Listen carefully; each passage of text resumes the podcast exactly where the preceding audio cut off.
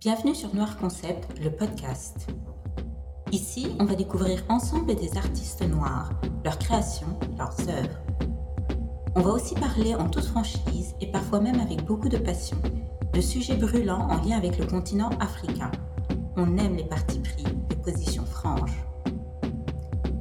Je m'appelle Rihanna et je suis à l'initiative de Noir Concept. Pour moi, noir n'est pas une couleur, mais un état d'esprit. Je vais à son encontre. Alors, si vous êtes sur la même longueur d'onde, suivez-nous sur Instagram noirconcept.art. Dans ce nouvel épisode du podcast de Noir Concept, je discute avec Fred et Ebel.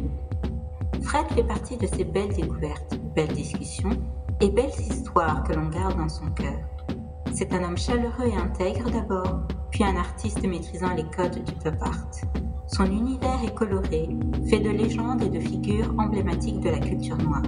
D'Angela Davis à Kylian Mbappé, en passant par Nina Simone, son monde rayonne tout autant que son sourire et sa belle humeur. 1, 2, 3.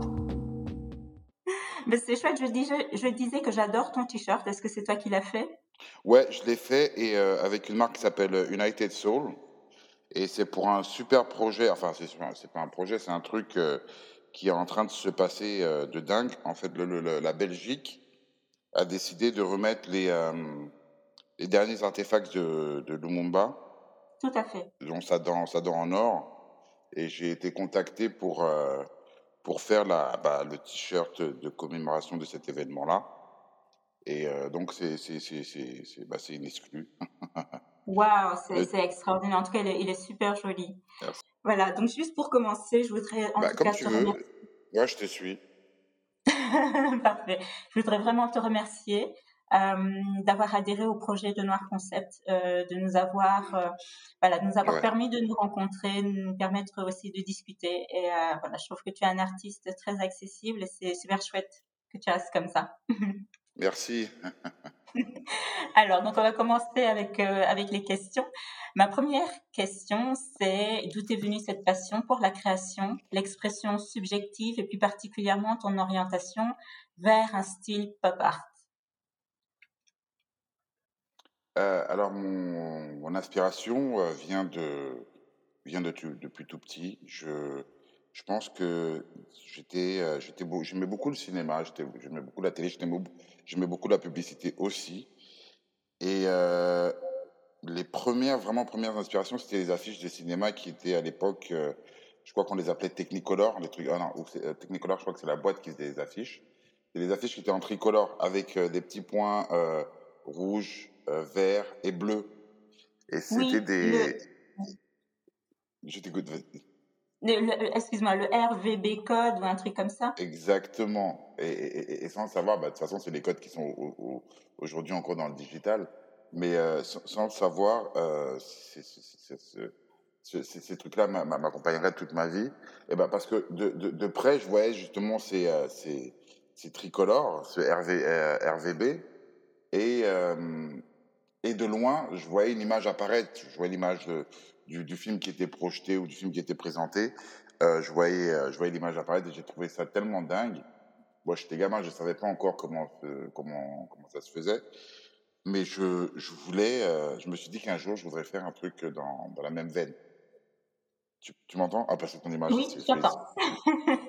et, et bien après, j'ai été inspiré par le photographe de Benetton, Oliviero Toscani. pour plusieurs choses pour les couleurs qu'il utilisait euh, quand il faisait les campagnes de Benetton. C'est comme ça que je l'ai connu, en, regardant les campagnes de Benetton euh, dans, le métro, dans la ville, sur des billboards. Et le message qu'il euh, transmettait en une image avec toutes ces couleurs et, toutes ces personnes différentes. Mais le message était tellement fort parce que toutes ces personnes différentes étaient les mêmes personnes en fait. Et en même temps, ça offusquait beaucoup de gens. Et moi, je comprenais pas, parce que je pense que j'ai un cerveau euh, assez débile comme ça, où j'ai, où j'ai il faut que je comprenne les choses, en fait. Même si je suis pas d'accord, il faut que je les comprenne. Donc, je ne comprenais pas comment les gens pouvaient s'offusquer de quelque chose d'aussi beau, d'aussi clair, parce que le message, il était clair, et les gens euh, s'offusquaient. Donc, je pense que c'est la deuxième inspiration que j'ai eue après euh, le pop art. C'était, je suis né moi dans les années fin 70. Donc, il y avait tout un mouvement de musique soul, de couleurs, de, de, de vêtements, de, de, de sociétés de consommation à outrance. Et puis, je suis rentré dans les années 90 où, où il y avait la musique. C'était moi, mon année de prédilection, c'est les années 90, avec tout ce qui est mode, musique, euh, euh, comment, comment la société les représentée. Je pense que c'est tout ça qui a forgé mon, mon esprit pop art et, euh, et l'envie de comprendre la société dans laquelle je vivais. Waouh, merci pour tout ça. Donc, de ce que je retiens, c'est tu habites un monde de couleurs, en fait. Tu exprimes ton message au travers de la couleur. Tu, tu penses qu'effectivement, la couleur a elle aussi Hein, le pop art, le style pop art est porteuse d'un message.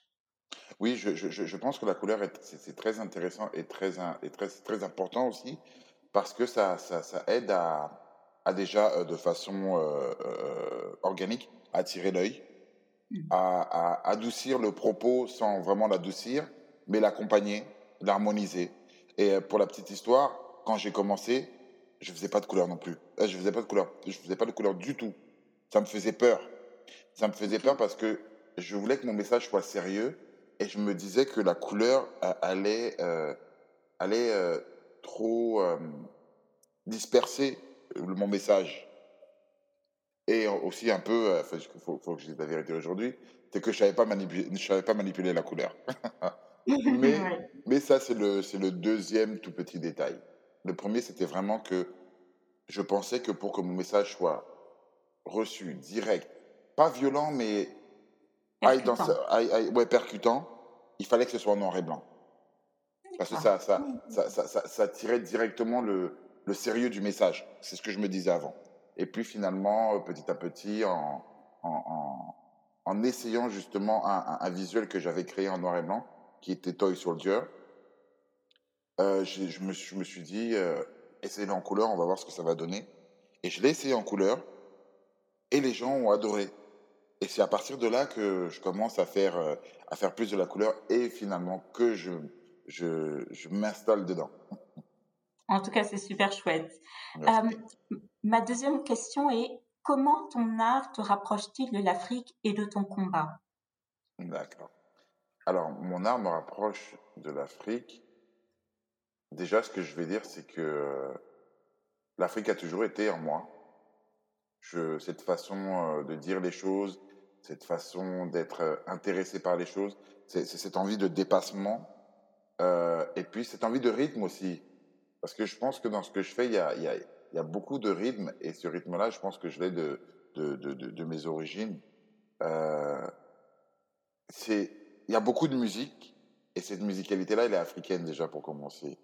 Il y a beaucoup de, de questionnements et si tu regardes bien, c'est beaucoup euh, de l'Afrique vers l'Afrique. Même si j'utilise souvent des, icônes qui ne, qui ne sont pas foncièrement africaines, ça va toujours être un message qui est, qui est dirigé vers l'Afrique. Ça va toujours être un, un, truc subliminal derrière. Et, puis l'Afrique, c'est, c'est, mon inspiration. Je veux dire, euh, oui, oui, on, est le premier, on est, le premier continent et on a tellement de, choses à raconter. Et, et, et, en même temps, on, a eu peur à un moment donné de raconter ces choses-là. Et on se rend compte qu'il y a une grosse mouvance aussi parce qu'il y a des gens qui ont, qui ont commencé à raconter ces histoires-là avant. Je pense que notre génération était entre, entre deux, deux storytelling, le storytelling de la tradition et le storytelling du modernisme. Et euh, on était occupé à devenir assez moderne pour pouvoir utiliser ces outils-là pour raconter ces histoires traditionnelles. Donc je pense que euh, euh, l'Afrique a toujours été en fait le point de départ de, de, de tout ce que je fais. Je ne sais pas si j'ai répondu clairement à ta question. en tout cas, tu as donné une, une, bonne réponse qui m'intéresse et j'ai envie un petit peu de, de creuser dedans. Vas-y, creusons. quand tu parles que tu utilises ton art justement pour retranscrire de façon assez moderne les traditions. C'est ce que j'ai compris de ta réponse. Est-ce que c'est bien ça? Oui. Voilà. Il y a de euh, ça aussi.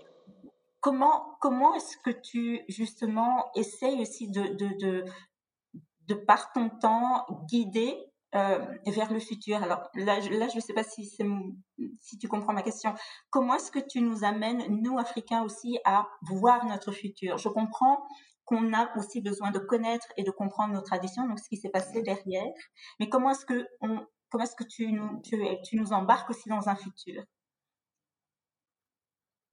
Bah, déjà, je vous embarque dans un futur déjà avec les outils que j'utilise. Parce qu'il faut, il faut dire la vérité, on est, on est juste en Afrique, on est, on est encore au début du digital. On est, euh, c'est quelque chose qui fait, qui fait encore peur. Dans mon pays d'origine, le Cameroun, euh, la première fois que je suis retourné avec, euh, avec ce que je faisais sur le digital, les gens ont commencé à avoir peur. Ils me disaient, oui, c'est quoi ça? C'est trop dur, c'est, c'est, on, ne va pas comprendre, c'est difficile. Et, je leur disais, mais, vous êtes déjà dans le digital sans même le savoir. Quand vous utilisez Facebook, vous utilisez Twitter, vous utilisez Instagram, vous essayez de poster des trucs, c'est déjà du digital. C'est juste le langage de maintenant. Donc, il n'y a pas de, on n'a pas le choix. Il faut le faire. Donc déjà ça. Et puis je pense que mon approche est, euh, avant-gardiste. Euh, faire du dessin à, l'ordinateur, utiliser, euh, utiliser beaucoup de techniques traditionnelles et, et, et, et mettre tout ça à l'ordinateur pour que ça, ressemble à des posters. Enfin, les, posters de cinéma, c'est quand même des trucs du futur. Je veux dire, c'est pas pas une toile où tu prends un pinceau et tu et tu et tu et tu crées un truc directement. C'est un truc qui est fait euh, de façon de façon moderne, de façon futuristique, de façon un peu magique. Tu vois, il y a ça. Et puis il y a le fait que je décide de raconter notre histoire sur des, sur des médias qui sont les médias de demain, mm-hmm. d'animation, euh, euh, du print, euh, sur écran, sur projection. Je veux dire, il y a, je vais peut-être dire une bêtise, mais il y a 10-15 ans, on n'aurait jamais imaginé qu'on aurait pu raconter l'histoire de Sundiata Keita sur une animation comme un dessin animé, quoi, tu vois. Et, et, et, et c'est ça aussi, c'est aussi ce côté-là que, que je, je décide de, de, ramener les gens dans le futur en se disant attention, ça aussi, c'est le prochain step, c'est la prochaine façon de communiquer, c'est la prochaine, c'est déjà la façon de parler, c'est déjà la façon d'échanger.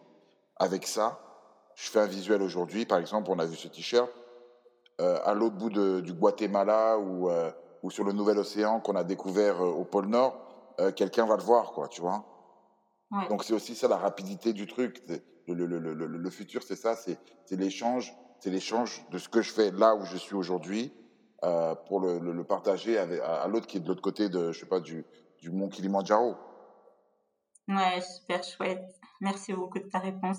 Euh, tu as exposé dans plusieurs lieux et expositions en Afrique, notamment dans des biennales. Ouais. Qu'est-ce que tu retires de positif de cette expérience? Alors, euh, c'est génial. Hein. J'ai eu, la chance de faire la Biennale de, de Dakar en off avec Wahart euh, et la Biennale et la, le IN avec Nadine Bilon, euh, Barthélémy Togo. C'est génial, mais je pense que moi, je suis quelqu'un de très sauvage. Je suis quelqu'un qui a.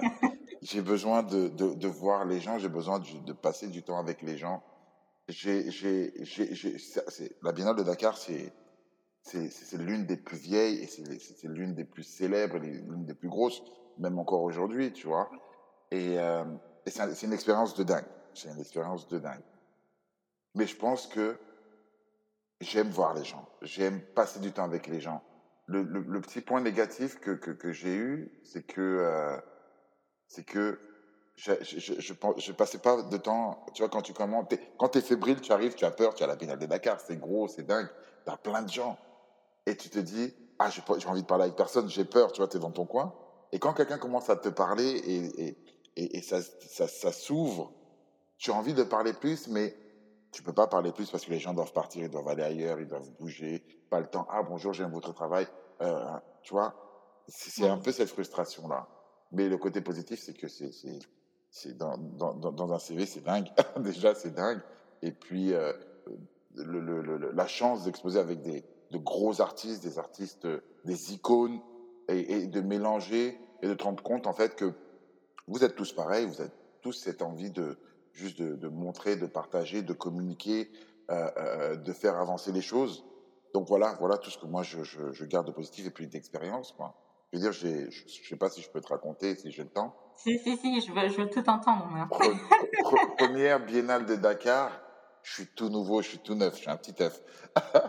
et, et, je voyage avec, je voyage avec euh, des, des, des sous-verts, mais dans une valise, tu vois, mais j'ai, je, je, me dis, je suis assez, je, suis assez, je suis assez euh, euh, bon pour emballer le truc. Donc, je mets du papier bulle tout autour. Pour moi, c'est impec, tu vois. Et, et on embarque et tout. Et, et avant de décoller, tu vois, tu, tu, souvent, tu vois les, les gars qui ramènent les bagages. Tu vois comment ils mettent les bagages dans l'avion. Oh oui. et, c'est la première fois que je vois ça et je, me disais, mais non, c'est pas possible. C'est pas notre avion. Tu vois le gars qui prend les, qui prend les valises et qui les balance dans le truc. qui les jette dans le truc. Donc, tu vois, je, je, je, je suis positif quand même. Je me dis, non, j'ai mal vu ou il va pas faire ça avec ma valise. Et mais de toutes les façons, s'il fait ça avec ma valise, je l'ai bien, je l'ai bien, euh, je l'ai bien emballé. Donc on prend, on, on, on, l'avion décolle et puis on arrive à Dakar et je récupère mon, mon, bagage et je me rends compte que mon bagage est un peu léger. mais je reste, je, je, reste, je reste serein. Je prends le bagage et je commence à le rouler à un moment, j'entends un bruit. Un bruit qui me glace le sang, tu vois. Mais je me dis, non, ça va aller. Donc on arrive chez la personne qui m'a invité et on ouvre la valise. Tous les sous étaient pétés. Tous les sous étaient pétés. J'avais oh une vingtaine, une vingtaine d'œuvres. Tous les sous étaient pétés. Alors je regarde la personne comme ça, je fais. Et je lui dis comme ça, et c'est sorti de ma bouche, hein, mais je lui dis, je pense qu'on va annuler l'expo. Et elle me regarde comme ça, elle me dit, euh, pourquoi? Je dis, mais regarde, tous les sous ils sont pétés. Je ne peux pas faire d'expo comme ça. Où est-ce qu'on va trouver des sous maintenant? Et même si on trouve les sous maintenant, ça va coûter, euh, je sais pas, ça, va coûter une blinde. Mmh. La chance qu'on a eue, c'est que aucune, aucune des œuvres n'a été abîmée, n'a été touchée par. D'accord. Et, c'est uniquement le verre qui a, qui a été brisé. Et c'est dingue parce qu'elles étaient les unes sur les autres, tu vois. C'est pour te dire, il y avait un esprit qui était avec moi, quoi. Et le deuxième esprit, il arrive à ce moment-là. Elle me dit pourquoi? Je dis parce qu'il faut des sous Et euh, l'expo, c'est dans deux jours. Je ne sais pas où, comment on va faire venir des sous Elle me fait, reste là. Elle sort et elle revient avec un monsieur. Mais quand moi je vois le monsieur arriver, dans ma tête, je me dis, cette femme, elle est folle on va jamais y arriver. Tu vois, mon, côté positif, là, il avait disparu. Euh, et le mec, il a un mètre. il commence à mesurer les œuvres. Et tu me crois, il revient 20 minutes après avec 20 sous-verts parfaitement coupés. Waouh! Je regarde le mec comme un génie. Et d'ailleurs, c'est un génie. D'ailleurs, c'est un génie. D'ailleurs, les gens qui sont sur le continent, c'est des génies. Parce qu'avec rien, ils te font, ils te, ils te, ils, te font des trucs inimaginables. C'est vrai.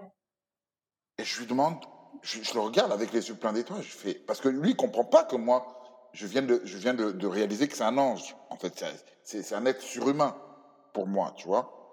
Et je lui demande combien ça coûte. Et c'est là que je comprends que c'est encore un, un, un, un, un, homme encore plus surhumain quand il me dit 25 000 francs CFA. Je fais pardon. Je lui ai dit, tiens, voilà 50 000. Va faire ce que tu veux avec. Parce que tu ne sais pas ce que tu viens de faire. Là. Oui. Voilà. Voilà, voilà. C'est génial et tu as souligné dans ton histoire plusieurs choses qui sont vraiment relatives à l'Afrique. Le fait qu'on arrive vraiment à se débrouiller pour un oui ou un non, on arrive toujours à trouver une solution. Donc pour moi, ça c'est vraiment typique de l'Afrique. Avec rien du tout, on arrive à s'en sortir. Et le deuxième point aussi que je voudrais vraiment euh, souligner, c'est l'entraide. C'est cette mmh. super entraide que l'on ne trouve peut-être pas ailleurs et que l'on vraiment qui, qui, qui, nous habite, qui est vraiment une de nos signatures et qu'on devrait vraiment garder. Ouais, mais tu sais, quand tu, euh, quand tu parles de débrouille, euh, euh, ça rentre aussi dans la question que tu m'as posée avant, en me disant comment, comment l'Afrique m'accompagne. Je crois que mon, mon esprit de débrouille vient de là aussi. Je pense que ça vient beaucoup de là. J'ai eu la chance, très petit, de, de faire beaucoup d'expériences souvent, souvent pas très bonnes, d'expériences. De... Ouais, je crois que c'est mon, mon, esprit créatif qui était un peu trop, trop avancé euh, à mon âge. et, et, j'ai fait beaucoup de. Quand, quand j'avais pas de quand j'avais pas de jouets, j'essayais de les fabriquer moi-même, tu vois. Mmh. Et je pense que ça m'accompagne aujourd'hui, même quand je vais faire des expos, j'ai toujours en tête, et ça c'est aussi par rapport à, à ce que m'a appris euh, ce voyage, ce premier voyage à la Biennale de Dakar, de me dire que ça va pas toujours bien se passer. Donc, si ça se passe pas bien, faut que je sois préparé. Donc, si je, me, je, suis préparé, faut que je, je, je, voyage avec des petits trucs que j'anticipe en fait ce qui ne peut pas se passer, même si je peux pas anticiper, mais le minimum. Si par exemple il n'y a pas d'accroche, ramène des accroches. Si par exemple il faut du, du, du scotch double face, tu vois des petits trucs bêtes comme ça. Ou si je me, je me mets maintenant dans la position de me dire, si il y a une œuvre et l'œuvre est encadrée et le cadre tombe et se casse, qu'est-ce que je fais pour réagir super vite Tu vois? Je sais que je, mon cerveau va, va, va, va, va, réfléchir à un truc et je sais que je pourrais trouver ce que, euh, euh, quelque chose qui se rapproche de ce que je veux faire. Mmh Donc, tu vois, ça ça, ça, ça, m'a appris ça aussi. Ça m'a appris ce, ce, ce, truc de débrouille. C'est vraiment développé en moi. D'accord, bah, c'est super chouette, Fred. J'ai deux dernières questions. Donc, mon avant-dernière question, c'est selon toi, que doit-on faire concrètement pour que nos artistes vivant sur le sol africain puissent avoir une meilleure reconnaissance de leur art? Sommes-nous toujours tributaires de l'Occident pour briller? Alors, euh, je, vais d'abord répondre par la deuxième question. Euh, on n'est pas tributaire. On n'est pas tributaire de l'Occident, mais il ne faut pas laisser l'Occident de côté parce que quoi qu'on quoi, qu'on dise ou quoi qu'on veuille, euh, c'est encore, encore, encore l'hémisphère qui décide c'est cet hémisphère-là qui décide parce que euh, tu as toutes les, tous les, tout, le jeu se fait, se, fait là-bas, tu vois.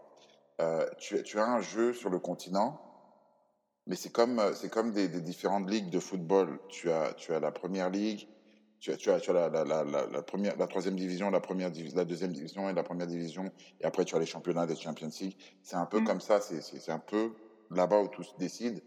Donc, faut pas mettre ça de côté, mais euh, créer une autre mouvance. Et cette mouvance, elle est en train d'être créée de toutes les façons. Euh, être tributaire, je vais dire oui et non.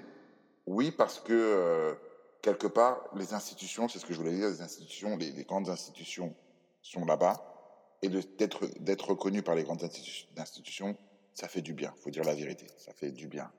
Tributaire, non, parce que je pense que ça ça biaise la créativité euh, parce que beaucoup de, de, de, gens vont essayer de créer des choses que la critique européenne va aimer parce que ça ressemble à des grands maîtres européens ou des, des, grands maîtres euh, entre, euh, en général et stopper sa création primitive, c'est-à-dire ce, qui vient, ce qui vient directement de nos entrailles, de notre cœur.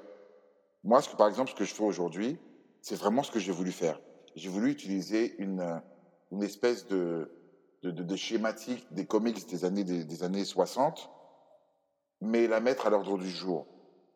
Par exemple, si un, c'est, un gamin à, Douala, Ngaoundéré ou à Dakar a envie de représenter, je sais pas, euh, la, la, la, Joconde avec euh, une tête carrée et, et une noix de coco à la place des yeux, tu vois, qu'il le fasse parce que c'est ce qu'il a vraiment voulu faire. Mais essayer de la faire euh, comme elle a été faite à l'origine, avec des couleurs euh, afro, je sais pas quoi, parce que c'est ce que, entre parenthèses, la norme et les critiques aimeraient plus, c'est là où le danger il est. Donc je sais pas si je, si je suis assez, assez clair, mais donc tributaire oui, mais tributaire non. Mmh. Ce que je comprends, hein, juste pour, être, pour rephraser, c'est euh, on doit, en tant qu'Africain, pouvoir s'exprimer, pouvoir exprimer ce que l'on veut, ce que l'on souhaite montrer au monde, et pas forcément euh, répondre aux attentes finalement de l'Occident, ou même de l'attente du monde entier. C'est-à-dire, on nous met dans un cadre et répondre à ce cadre-là. Non, vaut mieux exploser. en fait, il faut, il faut, que ce soit un kiff, il faut que ce soit, il faut que ce soit il faut, il faut que ce soit une passion, parce que c'est ça l'origine, une passion. Il ne faut pas que ce soit un truc qui est dirigé pour faire plaisir. Il faut d'abord que ça nous fasse plaisir à nous. Il Mhm. faut que ça nous fasse plaisir à nous. C'est l'essentiel. C'est euh, parce qu'à un moment donné, si, si tu continues dans le temps à faire que, des choses qui plaisent aux autres et peut-être pas à toi, bah tu te tues. Tu, ça, ça perds, te consume. Tout à fait. Donc voilà, c'est ça. ok. Alors, euh, première, oui, il y avait Oui. une première question, je pense aussi, Oui. où, où tu me Où je, demandais. où je te demandais comment est-ce qu'on doit faire concrètement pour que nos artistes vivant sur le sol africain puissent avoir une meilleure reconnaissance de leur art? Ok, déjà, je pense que euh, du côté administratif, il faut, il faut qu'ils comprennent qu'il y, a- qu'il y a beaucoup de choses à savoir. Euh, avec qui travailler. Euh, Peut-être que ça, c'est aussi un peu secondaire avec qui travailler. Mais les- les différents codes, ça veut dire, euh, tu, es un artiste, essaie de trouver quelqu'un qui va te représenter comme il faut. Essaie de trouver quelqu'un qui ne va pas essayer de t'entourlouper. Essaie de trouver quelqu'un qui, va te vendre comme il faut et qui ne va pas accepter tout et n'importe quoi. Il y a ça aussi. Il y a euh, la compréhension des contrats quand tu fais un contrat. Par exemple, savoir ce, que, ce, ce, ce, ce, qui écrit euh, pour être sûr que tu ne te retrouves pas à te faire, entre parenthèses, escroquer ou entourlouper ou euh, pi- piéger ou emprisonner. Hmm. Moi, je vais dire emprisonner, que tu ne te retrouves pas emprisonné parce que euh, je pense que ce qui, ce, qui, ce qui est propre aussi à tous les artistes, ce qui devrait être propre à tous les artistes, c'est être libre de, de créer, de faire, de, de faire ce qu'on veut, tu vois. Euh, donc, il y a, il y a- il y a ça, euh, il y a du sérieux, du travail. Et ce que je veux dire par là, c'est de la patience. Tout ça va rentrer dans, dans, dans, dans l'explication que je vais donner. Euh, du sérieux, du travail, de la patience et de se dire que c'est pas parce que l'autre qui est à côté a explosé plus vite que moi que je dois prendre des raccourcis pour être à ce niveau-là ou essayer d'être au plus haut niveau et en, vendant son âme au diable. Parce que chacun, chacun a, son- alors là, ça, chacun a son temps, chacun a son moment. C'est pas parce que tu penses que tu es, tu es meilleur que l'autre et que l'autre est dans tous les musées, tous les machins, que ça veut dire que tu es moins, ça veut dire que tu vas pas y arriver. Non, concentre-toi sur ce que tu fais. Je Travaille, pousse le truc. Si ce gars-là te donne la niaque, bah, travaille pour le dépasser. Mais ne, ne- ne- ne mets pas ton énergie à aller euh, euh, euh, vendre ton âme au diable pour être là où il est et finalement ne plus, ne plus euh, je vais dire en anglais, ne plus enjoy what you're doing, ne plus, ne, plus, ne, ne plus kiffer ce que tu fais. Juste parce que tu, tu te mets en compétition avec une personne qui n'est peut-être même pas en compétition avec toi. C'est toi-même qui es en compétition avec toi-même. Donc le conseil que moi je donnerais, c'est just do you, do your thing. Ne regarde pas ce qu'il y a à l'autre, parce que si tu regardes ce qu'il y a à l'autre, là, tu vas avoir des crises cardiaques tous les jours. Et tu vas pas te concentrer sur ce que tu dois faire. Bon, en tout cas, j'adore ton conseil. Ça fait vraiment conseil de grand frère et on le prendra. euh, On, on peut l'appliquer à tous les, à- À tout, à finalement, à- niveaux. à tout. Euh, si ça te va, on peut jouer à un jeu, euh, à mon jeu favori. J'adore les jeux, donc allons-y. Voilà. Euh, je voudrais que tu m'expliques un petit peu le processus de euh, création d'une de tes œuvres. Alors, j'ai choisi euh, finalement le l'œuvre de- du docteur Denis Nguyen. Euh, voilà, je voudrais juste que tu m'expliques d'où t'est venue cette idée, comment est-ce que tu as créé, pourquoi, quel était le message? Et j'ai vu de, de chouettes symboles. Alors tu me diras si j'ai tout vu parce que j'adore. Hein, je s'en prie, je t'écoute. Alors, euh, le docteur Mukwege, il a commencé bien longtemps. Il a commencé bien longtemps avant même le docteur Mukwege. Euh, ça part de quand je suis gamin et que euh, tu, sais que je viens, des, je viens de, de, de l'univers des comics. J'adore les comics, j'adore tout ce qui est super-héros et tout ça. Et gamin, je me, je, je, pareil, quand, quand je passais devant ces affiches de. Tu vas voir que tout, tout se rejoint. Quand je passais dans ces affiches de, de, de, de- Toscani et que, et que je voyais le monde euh, comme il le voyait aussi, et que quand il y avait des, des catastrophes, des attentats, ou tu vois quelque chose de mauvais, je, je, je, je, je cherchais, je cherchais Dieu. Et je ne trouvais pas Dieu. Et le, le premier questionnement, c'était Dieu, si tu es là, pourquoi tu laisses des choses comme ça arriver? Hmm. Et ça, c'est aussi mon caractère quand j'ai commencé. J'étais en colère envers Dieu. parce qu'il devait nous protéger. J'étais gamin, hein, mais bon, il devait nous protéger et il n'était pas là et je ne le voyais pas. Donc où est-ce que j'ai trouvé refuge? Chez les super-héros. Mais pareil, les super-héros m'ont déçu. Parce que quand il y avait tout ça qui arrivait, il n'y avait pas de Superman, il n'y avait pas de Spider-Man, il n'y avait pas tout ça qui arrivait.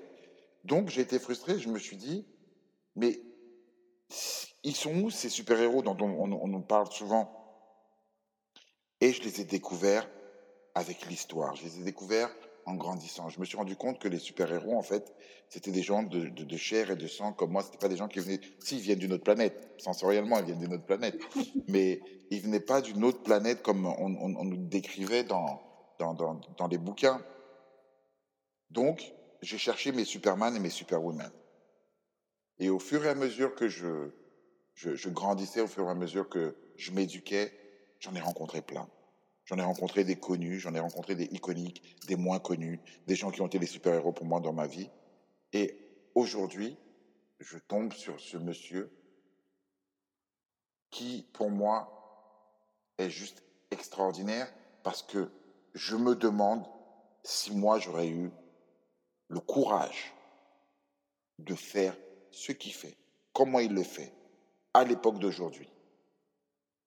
Et ça me transcende parce que je me suis dit, je vais peut-être pas réussir à faire, à représenter tous ces gens-là, mais je vais essayer de, représenter le plus possible ces super-héros du, quotidien, tu vois, pour leur rendre honneur, pour leur dire merci. Avant d'être un truc public, je voulais moi leur dire merci. C'était ma façon, c'était ma façon leur dire, de, de, de, leur dire merci. Et ce monsieur, que j'espère un jour je pourrai rencontrer, parce qu'un de mes rêves, c'est de m'asseoir avec lui et de lui poser cette question. Comment vous faites? Comment vous faites Et j'en parle, tu vois, j'ai la, j'ai la chair de poule, parce que c'est, c'est, c'est, c'est des gens comme ça qui devraient nous éduquer. C'est des gens comme ça qui devraient partager. Donc, ce, ce, ce visuel-là, particulièrement, il existe en, en, en, trois versions. Et la version que tu as, c'est la version multicolore.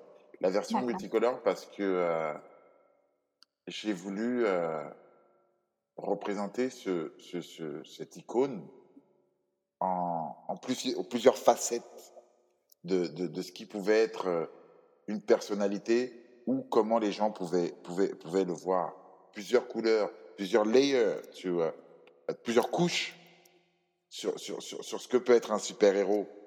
Et j'ai rajouté des symboles. Alors là, il faudra que tu me les rappelles parce que euh, oui, alors il y, a le symbole féminin euh, en haut à gauche, il y a le symbole euh, de la colombe, donc de la paix en haut à droite.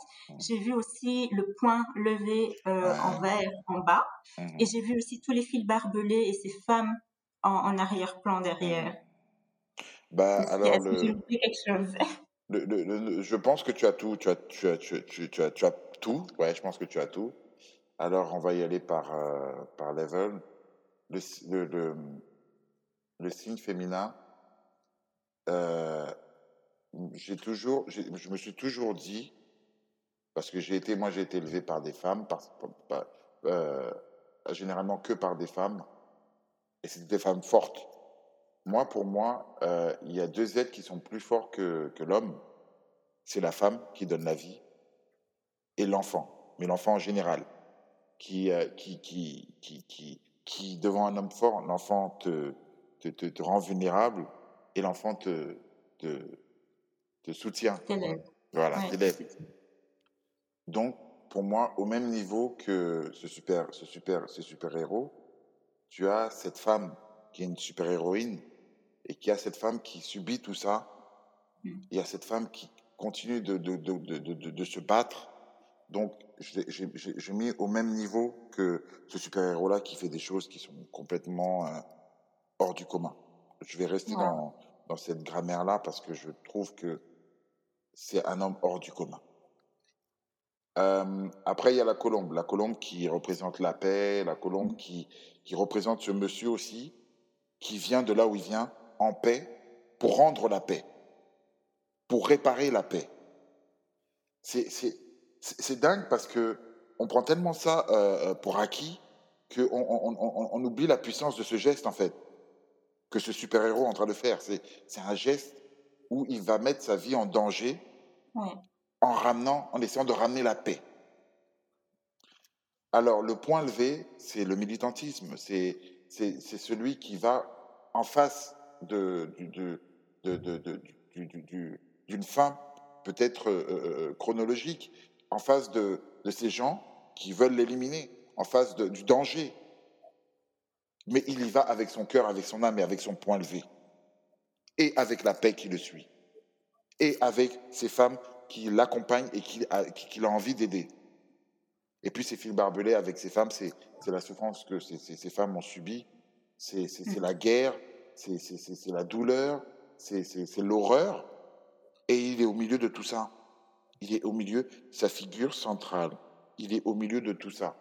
Et avec tout ce qu'on vient de citer là, il reste toujours habité par, je pense que, je pense que c'est, on, l'a tous, hein, de sauver l'Afrique.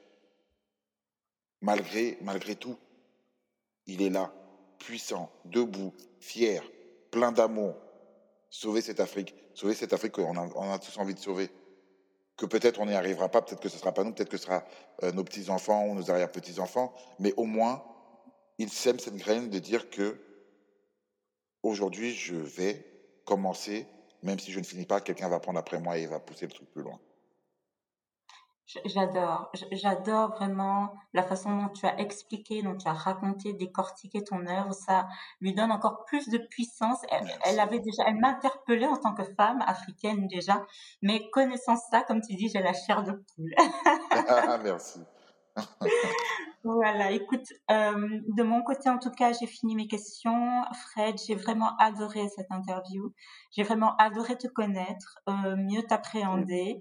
Euh, je pense que c'est ultra nécessaire euh, de connaître nos artistes euh, et tu t'es ouvert vraiment tu voilà j'ai adoré tes anecdotes le partage euh, voilà l'histoire des sous-verts je, je, je, te remercie d'avoir partagé tout ça avec moi et avec euh, les personnes qui vont entendre et qui vont lire bah, cette interview.